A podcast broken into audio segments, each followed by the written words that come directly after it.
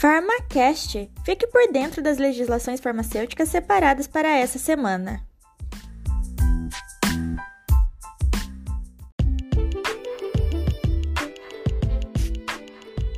Olá, eu sou Juan Damasceno, aluno da graduação em farmácia, e vou trazer agora algumas leis, resoluções e portarias relacionadas ao profissional farmacêutico em suas áreas de atuação.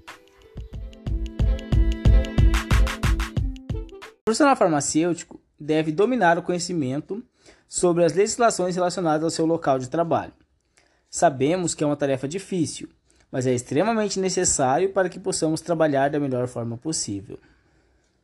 Para facilitar, eu irei dividir essas legislações em duas áreas: legislações sanitárias e legislações farmacêuticas.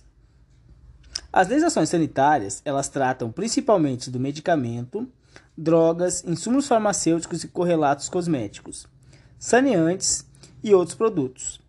Elas trazem informações sobre o controle e fiscalização, produção, distribuição, armazenagem e transporte e dispensação desses produtos.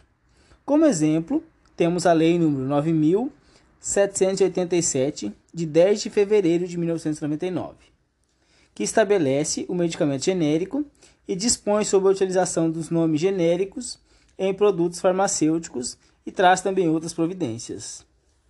A Lei nº 9.965, de 27 de abril de 2000, que restringe a venda de esteroides ou peptídeos anabolizantes, e a Lei número 5991, de 17 de dezembro de 1973, que trata sobre controle sanitário no comércio de drogas e insumos correlatos.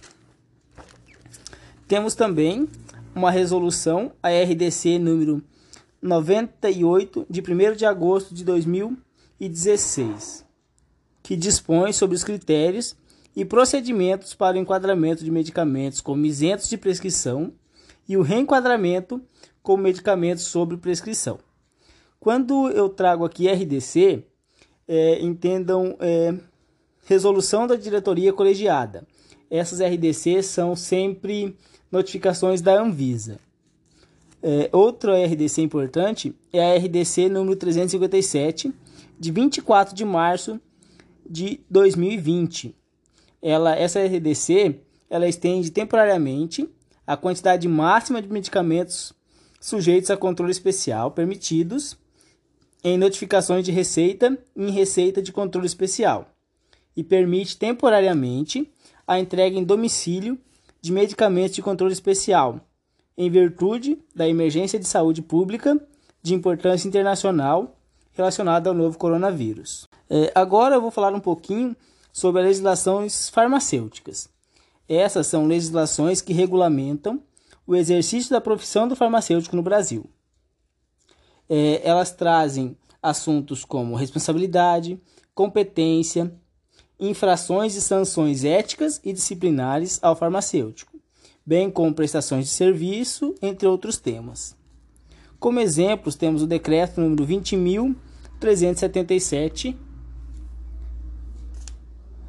de 8 de setembro de 1931, que aprova a regulamentação do exercício da profissão farmacêutica no Brasil e cria o Conselho Federal e o Conselho Regional de Farmácia. E também a resolução número 499, de 17 de dezembro de 2008, que trata sobre a prestação de serviços farmacêuticos em farmácias e drogarias. Então, é, é de extrema importância que o farmacêutico, o aluno de farmácia ou já o farmacêutico formado, ele tenha um conhecimento sobre todas essas, essas leis e normas, porque todo o seu trabalho está baseado nessas resoluções.